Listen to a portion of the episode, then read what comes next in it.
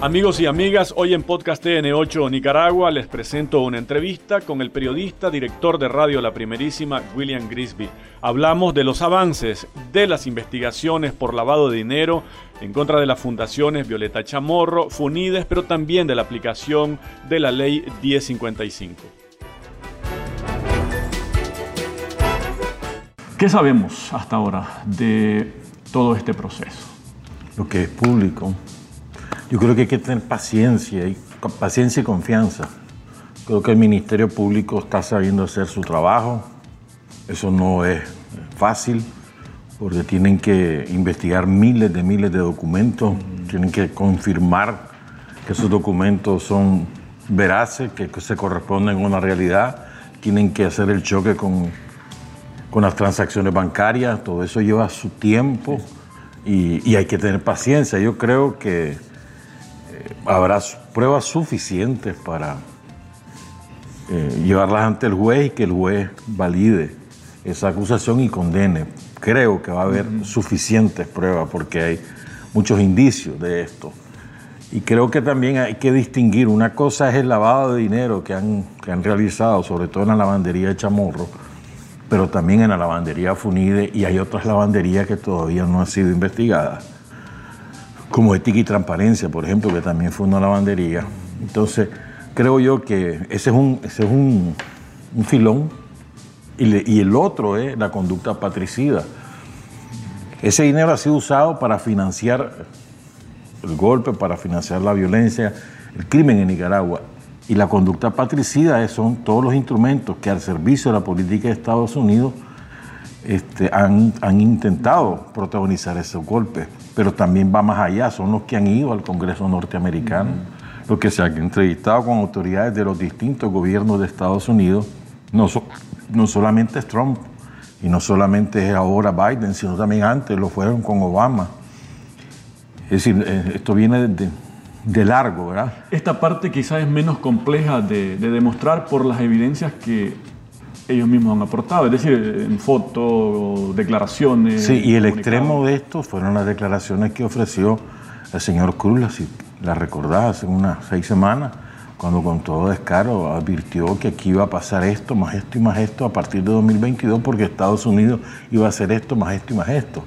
O sea, como lo puede saber él, porque él es parte de esas cosas. Pues el, el pez por su boca muere y él mismo me reveló las dimensiones de su involucramiento, lo cual a mí me parece todavía, a estas alturas a uno le cuesta ¿no? aceptar que existan personas que han nacido aquí que tengan esa vocación patricida. Pues, o sea, ¿cómo es posible pues, que alguien llegue a hablar mal de su país, que le pida a otro país que le haga daño a sus connacionales? Que, que claro, como ellos no lo van a sufrir, no les importa. O sea, es una total indiferencia frente al dolor ajeno, eso es lo que también manifiestan esta gente, pues. Pero creo que hay que distinguir las dos cosas, pues. El patricidio, que creo que está tipificado en la 1055, y el lavado de dinero, que está tipificado en la, en 9 y no sé cuánto, pues, que son dos leyes diferentes, pues, y además ese lavado de dinero no es una tipificación antojadiza de Nicaragua, ¿verdad? Cumple determinados estándares internacionales exigidos por determinados convenios que ha firmado el Estado de Nicaragua y que persiguen estos delitos, no solamente por asunto de narcos, sino en este caso por un asunto evidentemente político. Ahora, eh, la triangulación aparentemente era, bueno, Estados Unidos, pone un monto determinado a través de una de estas fundaciones con propósito de fortalecimiento de la democracia, por ejemplo. Pero después eso... Pero no solamente es Estados Unidos, Erwin. Sí. Ahí está España, está la Unión Europea, eh, hay Países Bajos, están algunos países escandinavos. Es aquí hay una, un conciliábulo injerencista, intervencionista, para destruir el proceso político que encabeza el presidente Daniel Ortega. Eh, eso está clarísimo, pues.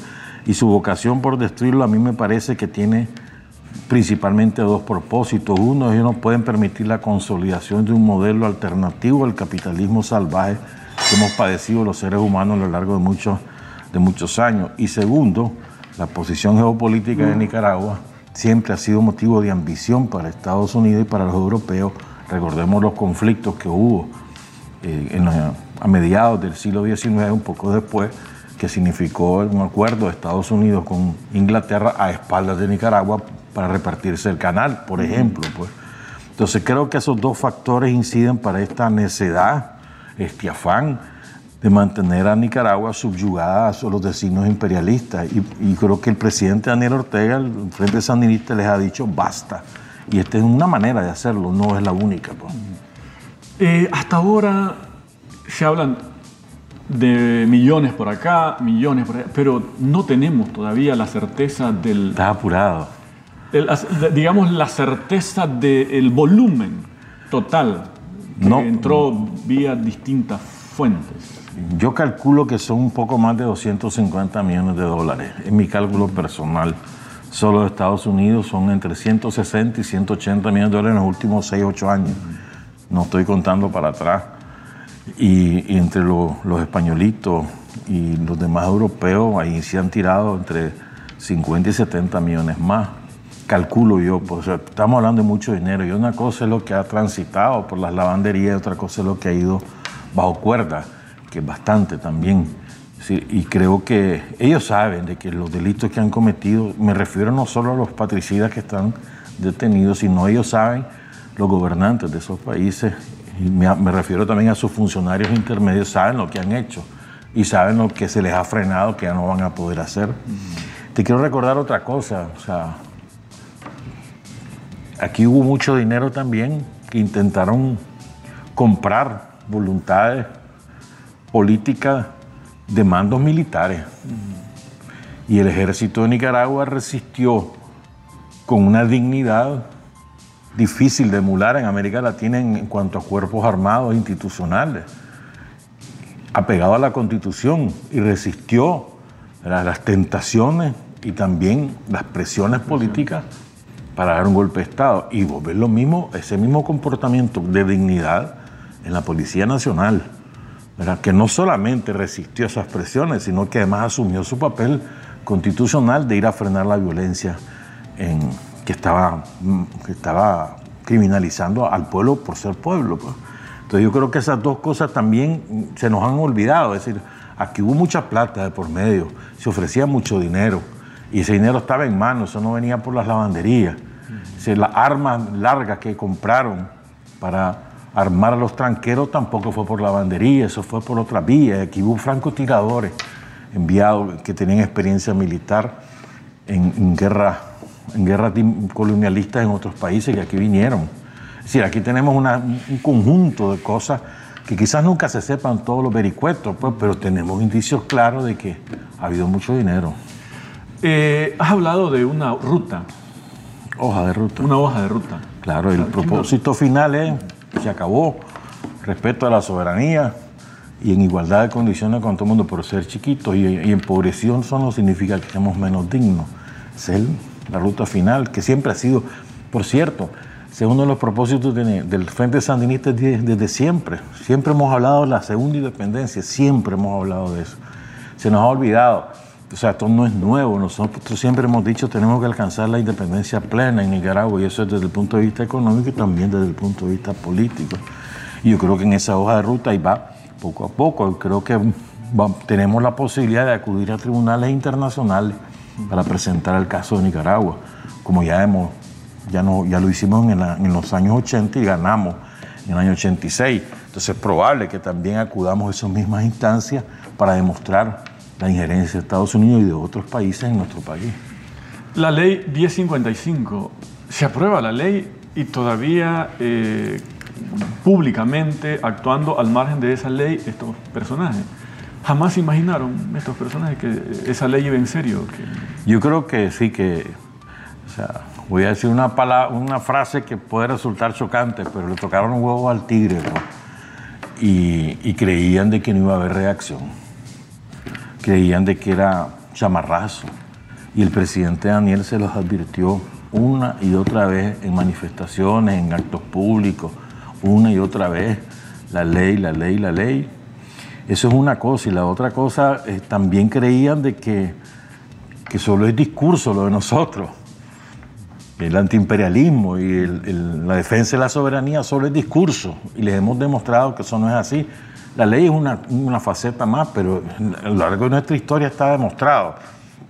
Me parece también que, además que estaban envalentonados, porque creían que el presidente Daniel jamás iba a enfrentar, iba a escalar el enfrentamiento con Estados Unidos. Ellos que estaban amparados en eso, porque su fuerza nunca ha sido interna, siempre ha sido Washington. Y nunca creyeron pues, que, la, que la fuerza de Daniel iba a llegar a tanto, que la fuerza del pueblo de Nicaragua, porque Daniel es como la síntesis de, la voluntad del pueblo de Nicaragua, ¿no? iba a llegar, iba a ser de tal, de tal envergadura. Me parece que minimizaron eso. Yo creo que aquí hay otro factor que hemos olvidado mencionar y son el, el ejército de sicarios informático de comunicación que hay, y ha habido mucho dinero también. Eso sí ha pasado por la bandería. Y es también bastante triste, creo yo, para los que ejercemos la comunicación social, observar que haya gente que ofrezca sus servicios a potencias extranjeras para hacerle daño a su país. Y es muy triste ver gente que se la picaba hasta de catedráticos universitarios que su legado va a ser yo fui un vendido al gobierno de Estados Unidos. ¿Y cuánto daño le han hecho a Nicaragua con su mentira? A mí me encanta la frase que dice Rosario últimamente, pues las chachalacas y las urracas parlanchinas, quizás porque yo lo tengo en la memoria por, porque de niño yo veía las urracas parlanchinas, pues y es verdad, pues son las urracas parlanchinas y las chachalacas, pero que cuánto daño pueden hacer. Y esa es una, creo yo, esa es una arista que no podemos despreciar, la guerra psicológica que la protagonizaron los sicarios precisamente, pues toda esa gente que maneja redes sociales, que maneja medios de comunicación ah, digitales, etcétera, esa gente hizo un daño enorme y algún día se va a pasar factura. No puede ser que eso quede impune. El país, el gobierno, el pueblo frenó esa segunda intentona golpista. Yo creo que sí, y está a la a las pruebas nos remitimos, pero además yo creo, siempre he creído esto, pues, yo creo que el pueblo de Nicaragua empezó a vencer el golpe del, del 2018 cuando nunca se paralizó, siguió trabajando. El campesinado siguió sacando su cosecha, acuérdate que eso fue, no sacando su cosecha, preparando su tierra, acuérdate que eso fue en abril, plena preparación de tierra, mayo, esperando lluvia, junio, que ya están sembrados, y el campesinado siguió trabajando. Los transportistas siguieron trabajando, excepto cuando los detenían los, tranqueros, ¿ver? y tenían que tomar rutas alternas. Es decir, todos los trabajadores por cuenta propia, aquí en Managua, en, los mercados, eso fue impresionante, cómo la gente siguió trabajando.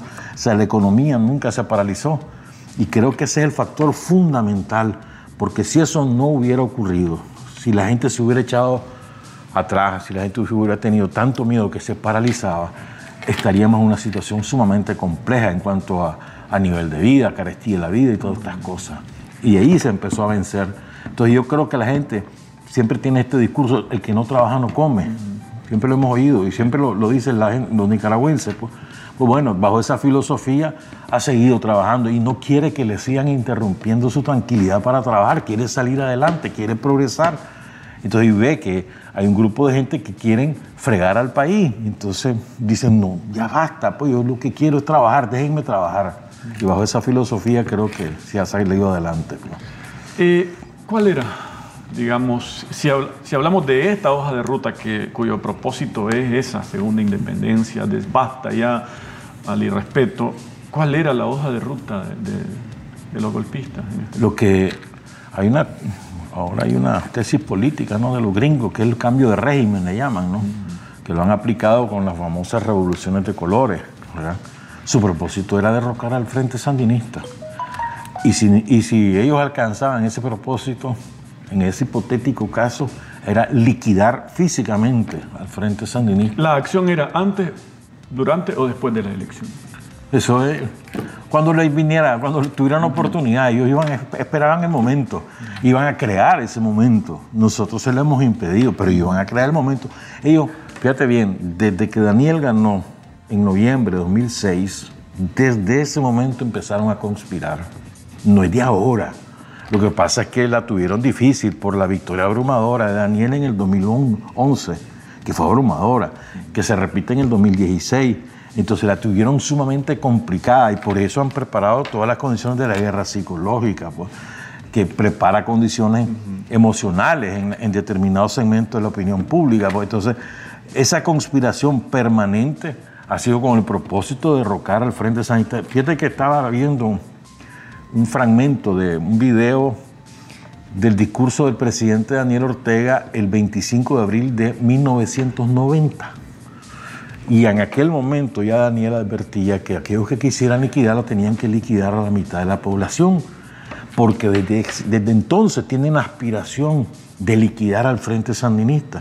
Acordate que el, el, el pacto entre el MRS y la gran burguesía de este país que se expresó en las reformas constitucionales tenía como propósito impedir que el Frente Sandinista retornara al poder y no lo lograron. Es decir, aquí ha habido distintas maneras de, de conspirar para liquidar al frente. Tengamos eso en mente. Pues, y, y recordemos además que en este, en este país el presidente Daniel Ortega encarna al Frente Sandinista. Esto es muy importante, pues, porque también han querido liquidar a Daniel y eso, eso todos lo sabemos, pues ahí está. La, la, a las pruebas nos podemos remitir. Entonces estamos hablando de que ha habido un esfuerzo multifacético, si lo puedes llamar, y en, esta, en este momento es el cambio de régimen, pues que, quisieron aplicar la, el golpe de Estado bautizado por rebelión social y ahora querían, iban por otra manera. Pues. Hablaste del, del rol del MRS desde el 90. Eh, ¿Te ha sorprendido? No, no. ¿O siempre hay, como, como en todo un margen de error, hay un por ciento de traidores? A ver, recordemos una cosa. Eh, el MRS se crea en 1994 sobre la base de, renegar de los principios básicos del Frente Sandinista, del sandinismo como doctrina. O sea, no sobre la base de diferencias políticas, de táctica o de estrategia, no. Recordemos que eso fue sobre la base de la traición a los principios del Frente Sandinista. Tan es así que hace como un año o menos de un año ellos mismos dijeron que le daba vergüenza llamarse sandinista y que por eso se quitaban el nombre. Tan es así esto. Recordemos además que ellos abandonan el partido. No es que los, los corrieron, lo abandonaron. Y lo abandonan, y otra vez, esto es importante, por una conducta esencialmente antidemocrática. Ellos pierden el Congreso, lo pierden limpiamente. Y como son derrotados, se van. Es decir, este es otro conducta política que marca cómo son ellos. Lo que sí me ha sorprendido es que algunos que abrazaron esta bandera y que abrazaron la, causa de Sandino fueran a, a, ponerse de rodillas ante los yanquis. Eso sí que para mí, o sea, para mí hay un límite político en este país. Vos no podés cruzar esa línea, la línea es irte a ser instrumento de Estados Unidos, eso no podés hacerlo. Esa parte sí me ha sorprendido. Te, acuerdo, te recuerdo otra cosa la, intención de la burguesía en Nicaragua, que la encabezaban políticamente en aquel momento Antonio Lacayo, que en paz descanse, era, la vocación era utilizar al frente como instrumento del capitalismo, pervertirlo como han pervertido al PSOE en España o a otros partidos similares en Europa. Era decir, pervertirlo para que se convirtiera en el partido del sistema. Y utilizaban como instrumento a Ramírez. Ramírez fracasó y después le pegó la patada a Antonio Lacayo. Y después se la devolvió Sergio Ramírez cuando lo inhibió. O sea, recordemos algún aspecto de la historia. Lo que quiero decir es que el comportamiento de los personajes que han estado dirigiendo el MRS ha sido de vocación pro-yanqui a lo largo de estos 30 años. Cuando yo mencionaba eh, a nivel internacional muchas vestiduras rasgadas, eh, ¿qué, ¿Cómo, ¿Qué lectura tenés de esto? Porque realmente Nicaragua está aplicando una ley en defensa de su soberanía, la, la aprueba a partir de eh, la intentona golpista de, abril 2018 y aplica esa ley. Pero no inventamos esa ley. Es decir, es algo, son leyes similares a las que existen desde siempre en, en otros países. Vladimir Cerrón, el líder del partido Perú Libre, el que ganó las elecciones, dijo que hay una izquierda caviar y hay una izquierda de patio. La izquierda caviar es esa izquierda que antes le llamábamos nosotros, en mi generación, la izquierda de cafetín, que resolvía las contradicciones mundiales tomándose un café. La izquierda caviar ahora todo lo quiere acomodar a su concepción de democracia y eh, generalmente con rasgos europeos y no aplican algo que es elemental. Las circunstancias de cada sociedad son diferentes. Y la izquierda caviar también quiere dar instrucciones de cómo debe hacerse las cosas y cómo no. Y quieren también convertirse en jueces y quieren determinar, como que si ellos fueran grandes portavoces de la ética, quieren determinar quién hace bien las cosas y quién no. Entonces, esta izquierda caviar que ha sido cultivada por las amistades y por los vínculos con, con gobernantes, se han sentido cómodos tomando whisky, comiendo caviar, entonces ahora que han tomado, se han fracturado en su base social en sus propios países, también han fracturado su relación con los pueblos en otros países, pues, y entonces vos tenés esta, este tipo de expresiones, pues. Y creo que también aquí ha habido una, una suerte de identidad personal de ellos con, eh, con los extranjeros, con los golpistas de aquí, por, por un una malentendida amistad, una cosa que yo sea amigo tuyo y yo te puedo ayudar en lo que te pueda, en lo que yo pueda para que tengas mejor salud, para que tengas condiciones. Y otra cosa es que tengamos identidad política. Cuando vos cruzas ese nivel, la amistad se acabó, pues. Ellos no han podido diferenciar eso. Entonces me parece a mí que la izquierda caviar se va a caer en, e, se va a caer en eso, comiendo caviar. Pues nosotros somos izquierda revolucionaria y nunca lo hemos negado.